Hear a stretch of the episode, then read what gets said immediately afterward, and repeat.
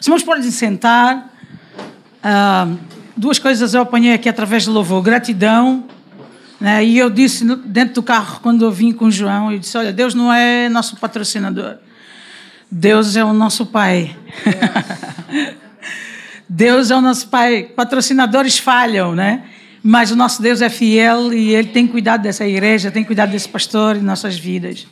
E a outra coisa é gratidão. Irmãos, gratidão gera provisão. Amém? Amém. Diga, diga para o seu vizinho, ei, gratidão gera provisão. Então, antes de você pedir qualquer coisa, agradeça pela vida que você tem. Agradeça pelo cobertor, pelo... hoje pela manhã, a irmã, quando eu acordei, disse: Rosa não sentiu frio. Eu disse: Não, não, não, não te preocupes. Ah, mas essas mantas aí eu disse, são quentinhas. Não te preocupes que o meu marido me aqueceu toda a noite. Né? Que é o, mesmo, é o mesmo marido das viúvas e também daquelas que ainda não casaram. Né? Não há briga entre a gente, porque Jesus não precisa de ciúmes, né? Então, pronto. Eu costumo sempre dizer que meu marido é caminhonista, está sempre a viajar, né? Um dia ele chega e a gente Pronto. Ele chega, dá um beijinho e vai embora. Pronto. Mas isso é fé. Fé é a certeza daquilo que não se vê. Amém, irmãos? E em África, o missionário ou volta frustrado ou ele aplica a fé sobrenatural, porque a fé natural toda a gente pode fazer. Né? A natural é eu saber que o irmão precisa de uma Bíblia e eu sei qual é a Bíblia que ele quer e eu dou a ele. Mas a fé sobrenatural é quando não tem dinheiro, quando eu não tenho espaço, quando eu não tenho nada e digo, Deus, tu sabes e eu preciso, porque mais interessado é a ti, porque a tua obra precisa. Então, nós, nesses 10 anos, temos uh, aprendido com Deus. E olha, esses dias ele falou comigo: tu estás a só começar a aprender. E graças a Deus, quando a gente pensa que já aprendeu tudo, Paulo nos dá a resposta. Ele diz: olha, é, é, é, considere-se como servo inútil. Ok? Vamos abrir a nossa Bíblia em Lucas 7, 11. É, Deus nos chama para desafios grandes. E a, alturas nós estamos à beira de, a, da margem do rio. Às vezes estamos. E ficar na beira não há perigo. Mas Deus, nesses últimos dias, irmãos, quer nos desafiar para o fundo, para ir mais além, para ir lá às profundezas. Né? Eu costumo dizer que Deus ele não leva o homem às águas profundas para afogá-lo, e sim para limpá-lo. Na margem, no conforto, na zona de conforto, nós não vamos ser limpos. Mas quando nós vamos até ao fundo, lá no alto mar, Deus começa a trabalhar em nós. Porque primeiro Deus trabalha em nós. Depois através de nós. Que é para cumprir o caráter aprovado daquilo que Jesus fez na vida dos discípulos. E pensando sobre um tema, Deus colocou algo no meu coração. E o tema de hoje é desafiando os nossos limites para uma produção constante desafiando os nossos limites para uma produção constante. Jesus disse que o nosso fruto teria que ser, que permanecer. E o vosso fruto permaneça para sempre. Isso tem a ver com supervisão, com, com, com discipulado, com acompanhamento. E eu já vi que essa igreja é uma igreja muito amorosa, que aqui é beijinhos e abraços. E eu fiquei tão a transpirar, já fiquei a transpirar de tantos beijinhos que, que eu recebi aqui. É, Lucas, eu disse, ó, capítulo 7, do versículo 11 até o 17, eu não sei se vão projetar, mas nós vamos ler aqui na minha versão Bíblia Viva, que parece que é igual ao do livro. E diz assim: Não passou muito tempo, depois disso, é, Jesus foi com seus discípulos a uma cidade chamada Naim, sendo acompanhados pelos seus discípulos e uma grande multidão. Versículo 12. Quando ele se aproximou do portão da cidade, estava saindo o enterro o rapaz que havia morrido era um, o filho único de uma viúva. E uma grande multidão da cidade estava com ela. Quando Jesus a viu, o coração dele se encheu de compaixão. E disse: Não chores. E indo até o esquife, ou caixão, tocou nele. E os carregadores pararam. Jovem, disse Jesus, eu lhe digo, levanta-te. Então o jovem sentou-se e começou a falar. Diga comigo, sentou-se e começou a falar. Só falar com aqueles que estavam ao seu redor. E Jesus o entregou à sua mãe. Todos ficaram com muito medo e glorificavam a Deus, dizendo: Um poderoso profeta levantou-se entre nós. Vimos a mão de Deus agindo hoje em favor do seu povo. E a notícia sobre Jesus espalhava-se. Diga-se, a notícia precisa se espalhar.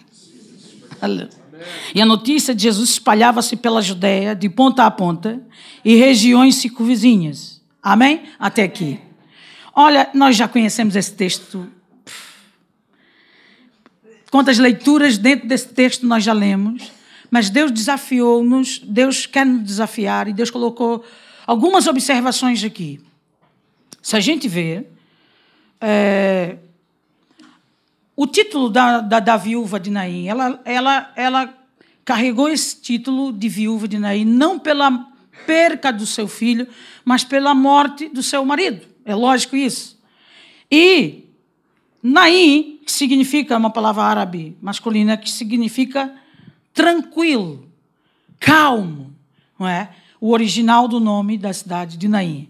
Imagina uma coisa que Jesus, uma, uma das observações que eu fiz nessa história, é que Jesus, quando, se quando as coisas estão para acontecer de mal, Jesus sempre, nós temos que perceber isto, quando tudo começa a, a, a, a não dar certo, você precisa entender que Jesus está a caminho. Jesus está aproximando-se. Ele fala muito sobre a aproximação no Mateus. Em Mateus 28, ele aproximou-se dos discípulos que o negaram e disse algo muito profético. Mas não é sobre isso que eu quero falar. Mas a história dessa mulher havia um, um, sentimento, havia uma mágoa, havia uma frustração de uma perca já do marido.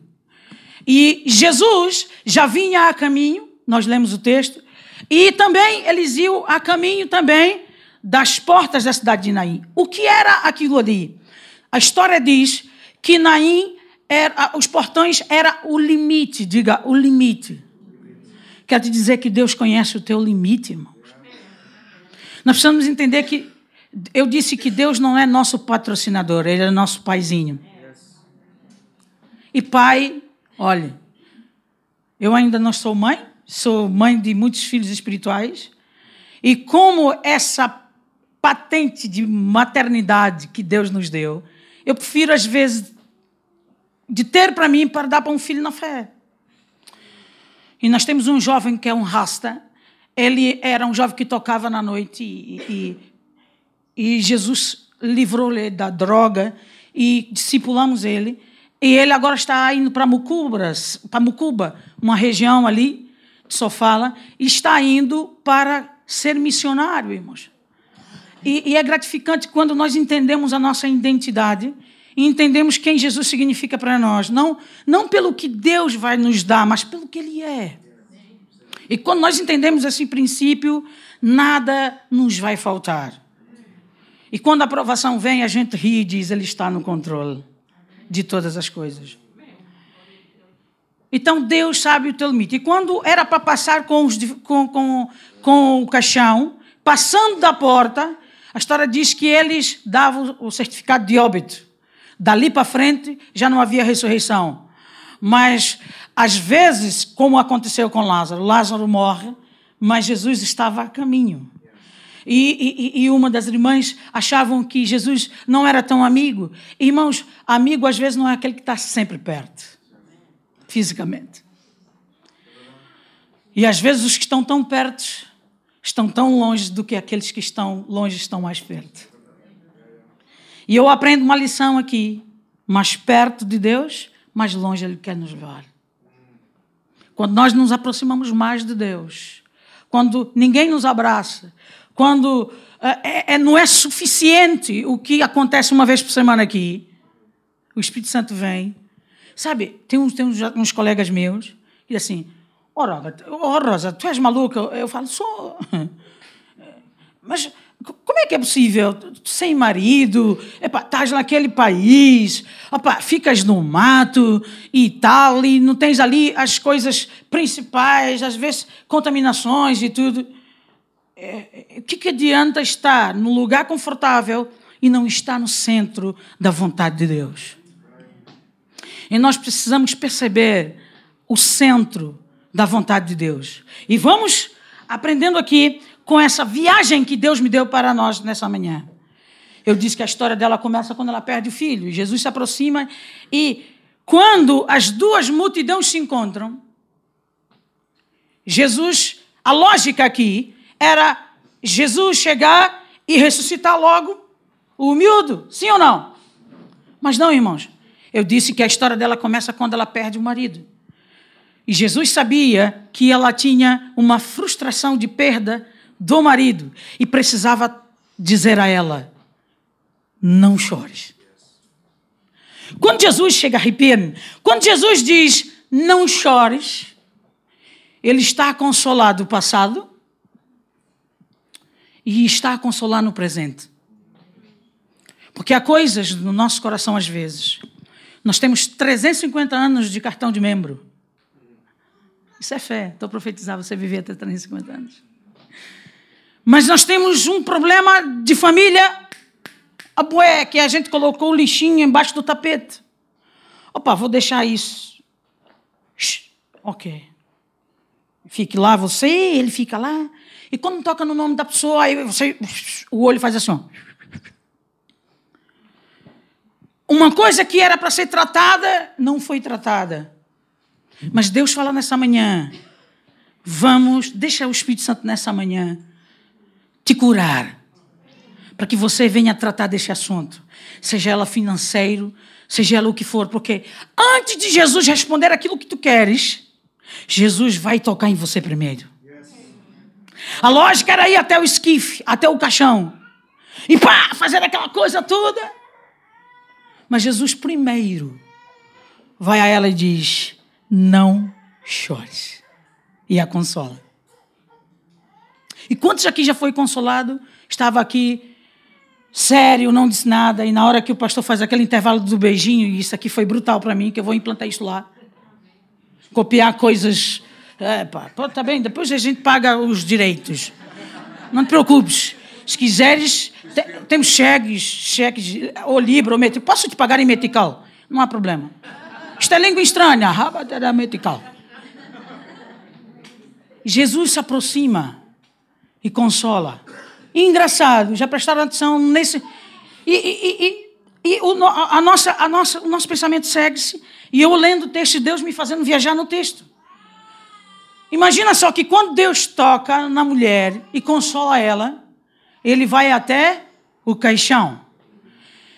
E quando ele vai, escute bem essa revelação, irmãos.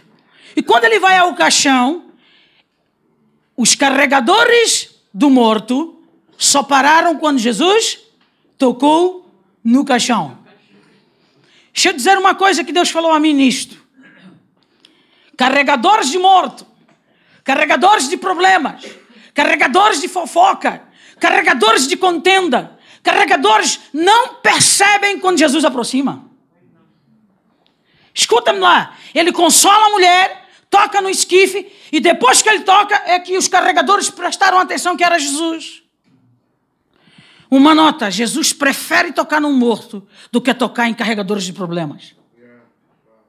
E nós temos que ter cuidado para não carregar mágoas, carregar sentimentos. Essa mulher estava com problemas e ela ganhou o título da viúva de Naim, da viúva de tranquilo. Olha bem, um título que lhe trazia tranquilidade. E quando Jesus aproxima-se da porta, que era o limite, imagina aquela mulher, oh Deus, quando passar dali já não, não, não há hipótese. Mas Jesus estava a caminho. Talvez você nessa manhã esteja, ah, Senhor, já não há hipótese. Eu não tenho como financeiramente. Eu não tenho como. Eu já falei tanto de Jesus. Eu já falei tanto, já convidei tanto aquela pessoa para a igreja. Ela sempre me disse, não há hipótese. Há hipótese, sim. Sabe por quê? Você precisa mudar a sua estratégia. Sabes, nós temos um, um, um, um, um costume de dizer, olha, vamos lá à minha igreja. Hã? Não convide as pessoas para a igreja, irmãos. Convide para a sua casa. Relações humanas. Aquela garrafa de 35 anos de vinho, aquela garra... aquele chocolate de 30, 40 anos, está congelada, é para dar para os netos. Descongela e dá para aquele vizinho chato que está com barulho do lado. No, no intervalo do almoço fica lá fica a tocar um zouk ou uma música alta, e você fica no intervalo do almoço para voltar para o trabalho, fica, Mas o que é isso? Queima esse som, Jesus. É a nossa oração. Jesus não nos chamou para queimar som. Jesus nos chamou para produzir. E sabe como é que eu produzo? Eu vou fazer aquele cozido à portuguesa. Eu vou fazer aquele sumo que só você sabe fazer. Eu vou fazer um bordado. Vou fazer um groove no intervalo da escola com a viola. Porque, irmão, nós somos, nós somos muito bons aqui. Fantástico o grupo de louvor, parabéns. Vamos aplaudir. Ah, pela vida deles. Mas deixa eu vos dizer, vocês são muito bons aqui. Lá fora precisa ser melhor. Sabe, aqui eu costumo dizer que a igreja é as bombas da Galp do céu. Quem tem carro aqui? Quantos de vocês que têm carro já chegou nas bombas para completar o, o tambor. Eu digo logo, completar, essa coisa de 5 euros, 20 euros, isso não é para. É para salva é logo é completar. Hã? Quantas vezes, pastor, já chegaste às bombas e ficaste lá o dia todo? Nunca acontece isso. Então o que, que acontece, irmã? Chegamos e fazemos o quê? Abastecemos depois? Yeah, porque tem alguns por aí que dizem assim, abastecemos e vamos embora. Daqui a pouco a GNR está atrás, né? Então abastecemos, pagamos e depois vamos queimar o combustível. Vamos ao nosso destino, né? Na igreja não é diferente. A gente vem para cá, enche o tambor com a palavra de Deus, paga, os, paga o preço com jejum e oração, leitura bíblica e obediência aos nossos líderes. E depois vamos queimar o nosso combustível. Com quem, irmãos? dentro do elevador. Bom dia, pisa no pé. Ah, desculpa, só para puxar o assunto, meu. Estás a ver? É muito fácil, só que a gente está com cara de. Assim, aquela cara de. Aquele cara de, ah, de delegado, né? Que a gente não dormiu bem, fica. Bom dia. Como é que está? Vai se andando. Ai, eu não gosto disso. Vai se andando tem que mudar essa pronúncia. Vai, se enche o peito, diz: vai se andando com Jesus, porque Ele é bom e Ele me salvou e quer salvar a ti. Imagine o impacto que vai dar dentro do elevador. Porque saiu de ti o que vida? E quando há vida, há terremoto. Viste Paulo e Silas? Para mim, a melhor referência de, de, de louvor e adoração é ali. Eles podiam muito bem, poxa, Deus, até nós expulsamos o demônio daquela senhora e agora estamos aqui apanhados, estamos aqui a sangrar, estamos presos. Mas eles sabiam para que foram chamados e o que eles carregavam. Vamos cantar. E eu, sinceramente, quando chegar lá, eu vou perguntar a Paulo e Silas: epá, qual foi o louvor que vocês cantaram? Como eu trabalho com música, nós também formamos músicos, nós temos lá bateristas, violonistas, baixistas, tudo quanto é istas, mas é tudo para Jesus, né? E pá, todos os nossos talentos era, é para multiplicar, e nós vimos isso na palavra dos talentos. Nós somos semeadores, e se nós não semear, a gente não, não pode semear só onde a gente quer. Se você olhar a parábola do semeador, ele obedeceu que tinha que semear, não importa. Semeia no elevador, na farmácia, sabe, em qualquer sítio. Encontrar uma velhota na, na rua, olá, tudo bem? Ela diz, vai se andando, e você, vai se andando com Jesus, hein? Vai se andando com Jesus. E aí não é você que vai fazer, é Deus. Você só tem que falar, escuta, carregadores de problema, carregadores de desânimo, carregadores de, ah, está mal os céus vão dizer amém. Porque você diz, está mal. Mas quando você diz, olha, mesmo que você não veja, que imagine se a gente visse, né, pastor Daniel? A gente nem vinha ao culto, porque a gente já sabe tudo. Ainda bem que a gente não consegue ver. Você não precisa ver, você precisa crer. Então, aproveite as oportunidades, ou então faça elas serem geradas. Mas isso é bíblico? É. João capítulo 4. Jesus não podia estar ali, naquele sítio, e na hora, e culturalmente ele não podia estar lá. Porque eram as prostitutas que queriam tirar água. Olha o risco que Jesus correu. E como de outra tribo, e os samaritanos não se davam com os judeus, mas o que, que ele fez? Exatamente o que eu estou a dizer. Ele sentou-se, cansado da viagem, diga comigo, sentou-se. Sentou Vamos sentar. Uma pessoa cansada quer ouvir alguém? Quando você chega cansado, que o pneu furou e ficou ali, não deu para rebocar, você vê a pé. Aí o menino diz: ah, papai! Você abraça. Ai, meu filho, mamãe está cansada, mamãe está cansada. Quem está cansado, dependendo do seu temperamento, vai agir de formas que não quer ouvir, quer respirar, quer tomar água. Mas Jesus, cansado da viagem, disse: Olha, dá-me um pouco d'água. Ela disse: oh, escolha um pouco com Jesus. Tu não sabe que não pode estar aqui? Não sabe que os samaritanos não se dão com Jesus? Não tem vergonha, quase que diz isso, né? O que é que ele disse?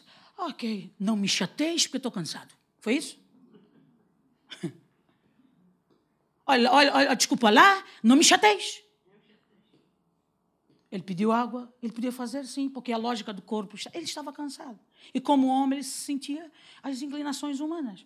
Mas ele disse: Se tu soubesse quem te pede água, eita, tu daria.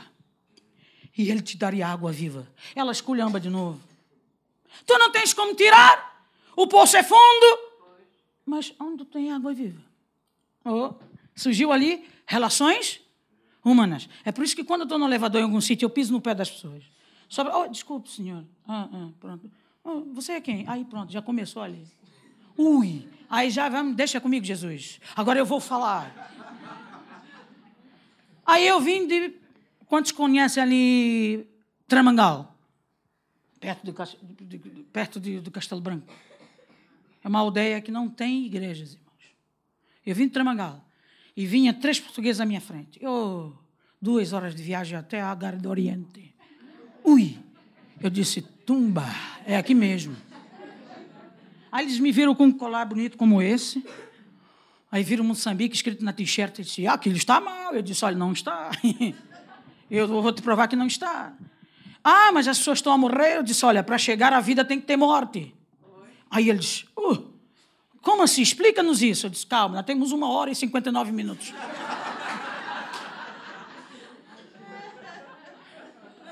Vão aprendendo. Mas o que é isso? A brasileira é doida. Eu disse, eu sou a brasileira mais doida que você já encontrou. Não tinha como um gajo sair da porta, senão ia ter acidente. Nem né? a porta não abria. Eu disse, agora estão lixados. Vão me ouvir até. Até o que picotou o cartão chegou, olhou. Bom dia. Eu disse, muito bom dia. Olha, Jesus te ama. E ele disse, olha, muito obrigado. Eu disse, olha, se quiser falar mais sobre isso, a gente conversa. Ainda falta uma hora e meia. Ele disse, ah, pai, eu estou a trabalhar. Eu disse, eu também estou a trabalhar.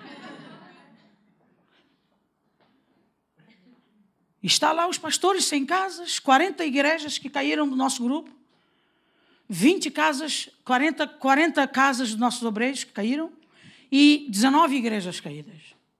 Mas o que eu acho impressionante naquele povo é que o pastor me deu essa informação e disse: Ora, ore por nós, consiga alguma ajuda para nós levantarmos a casa uh, dos pastores. E não é muito, irmãos. Para levantar a casa de um pastor, apenas 200 euros consegue levantar a casa deles. E eu di, aí o pastor disse: Olha, está aqui tudo mal, mas olha, o avivamento está a chegar, porque a casa dos feiticeiros também caíram. Então eles têm que ir para os abrigos. Então os abrigos estão cheios de crentes. E tem grupos, líderes de célula, que estão ali em grupo. E, uma, e o feiticeiro tem que ouvir, não tem onde correr, senão vai ser, vai ser afundado nas águas. Deus não erra as coisas. Deus não faz ciclones. Mas da tribulação ele gera uma oportunidade para nós gerarmos frutos para ele. E eu estou a falar sobre desafiando os nossos limites para uma produção contínua, constante. E quando Jesus toca no esquife, no caixão, observa uma coisa para nós orarmos. Jesus disse o quê? Senta-te ou levanta-te. Jesus disse: Levanta-te. Mas o miúdo sentou-se. Sabe o que, é que eu aprendo aqui, irmãos? Obrigado. Isso é, isso é espiritual. Hein? Isto é muito bom. Chega, eu transpirei. Obrigado. Quando o miúdo se levanta, ele não. Ele, porque nem todos que Jesus diz levanta-te, tem que ficar em pé logo. Isso tem a ver com quem senta ouve, quem senta aprende, discipulado pessoal, tempo com as pessoas. Quem senta começa a entender que tem que produzir. Quem senta, irmãos, para aprender, se levanta para falar. Quando Jesus toca, ele senta. E depois começa o quê? A falar. O que, que eu aprendo com isso? Quando nós somos tocados por Deus, que fomos, que exatamente foi isso que aconteceu. Nós começamos, nós sentamos, aprendemos, vimos para a escola dominical. E não tente passar o pulo do gato. Não tente passar à frente do processo, dos pilares. Primeiro você tem que sentar para aprender ouvir. Você ainda está com algumas coisas mortas que precisam que precisam ser trabalhadas. Você precisa aprender e logo, logo você vai se levantar por Deus para começar a falar. E não para por aí. Observe que é lógico quem vai, eu já sei que muitos já foram alguns velórios, alguns enterros. Geralmente, quem está perto do caixão é que vê logo os movimentos, né?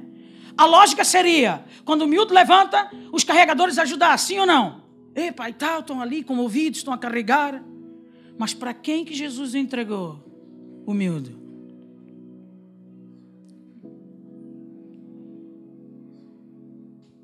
Se calhar algum dos que carregadores que não perceberam a presença de Jesus tentaram Jesus. Oh, oh, oh. oh.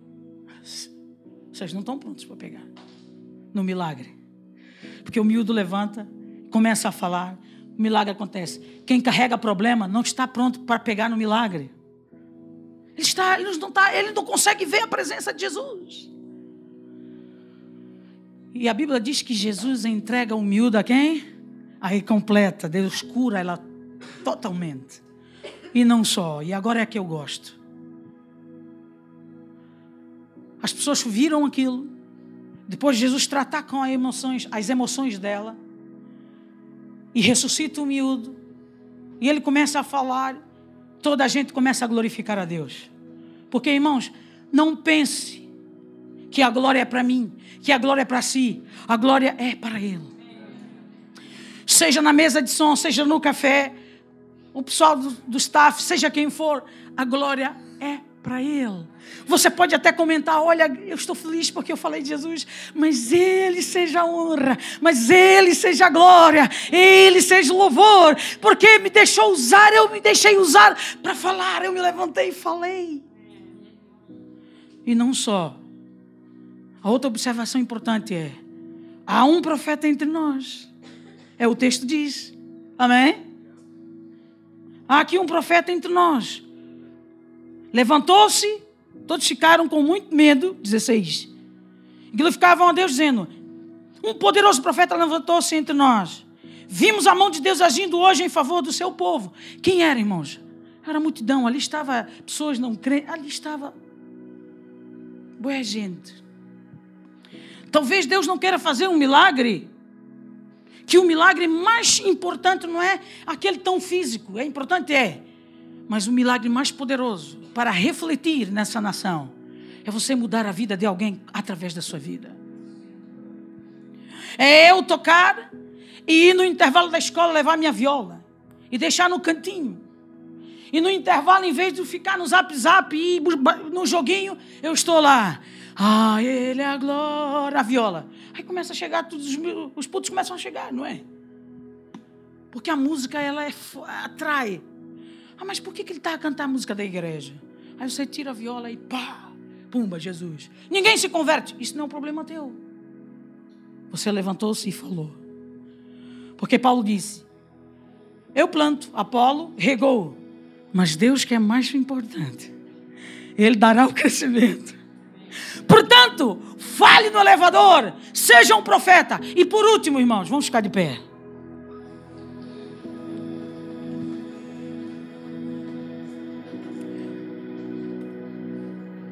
Eu dei o exemplo dos músicos, porque eu sou musicista.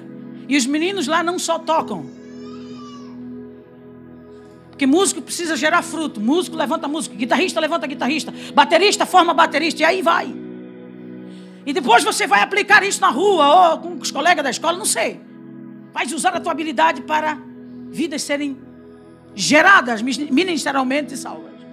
E por último, é uma pergunta de Deus para nós. O que que as pessoas têm dito que você é? Não responda para mim. A quem Deus tem o que pessoas do prédio, da tua rua, do café. Eu disse, vou recordar. Eu já fui missionário há cinco anos em Portugal. Não convide as pessoas para, a igreja. Convide para a tua casa. Dê o melhor sumo para ela. Cozinhe para ela. Toca. Deixa eu dizer algo. Em cinco minutos, uma musicoterapeuta no Brasil, ela faltava dois dias para ela decidir se matar. Cinco minutos só. Eu não profetizei, eu não rodei, não rodopiei, eu não fiz careta. Porque não adianta impressionar a Deus com orações tão bonitas. Apenas diga, Senhor, eu sei que sempre me ouves. Como Jesus disse a Lázaro, eu sei que tu sempre me ouves. Lázaro, sai para fora. Só isso. Não adianta fazer muito barulho e muita coisa. Não impressione a Deus, não tente aparecer, porque senão você não vai conseguir. Porque é na força do Senhor, usando a ti, com simplicidade. O que, que as pessoas têm dito de nós, irmãos, quando nós saímos daqui? Aonde nós temos queimado nosso combustível? E eu quero orar nessa manhã, porque pela manhã às seis eu estava a orar e abri o jornal. E há um índice de morte de, de, de, das vidas conjugais. Os maridos brasileiros estão a morrer, portugueses estão a morrer. E quero que eu diga uma coisa, irmãos: a culpa é nossa.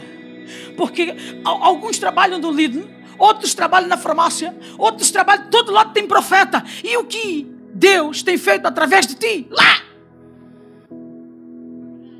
Eu sou do tempo que entrávamos no mercado e a gente olhava para aquela moça do caixa. E Deus dizia assim: Olha, fale do meu amor para ela. E você, cheio de Deus, falava. E a pessoa do caixa dizia: Olha, eu estava a pensar em me matar.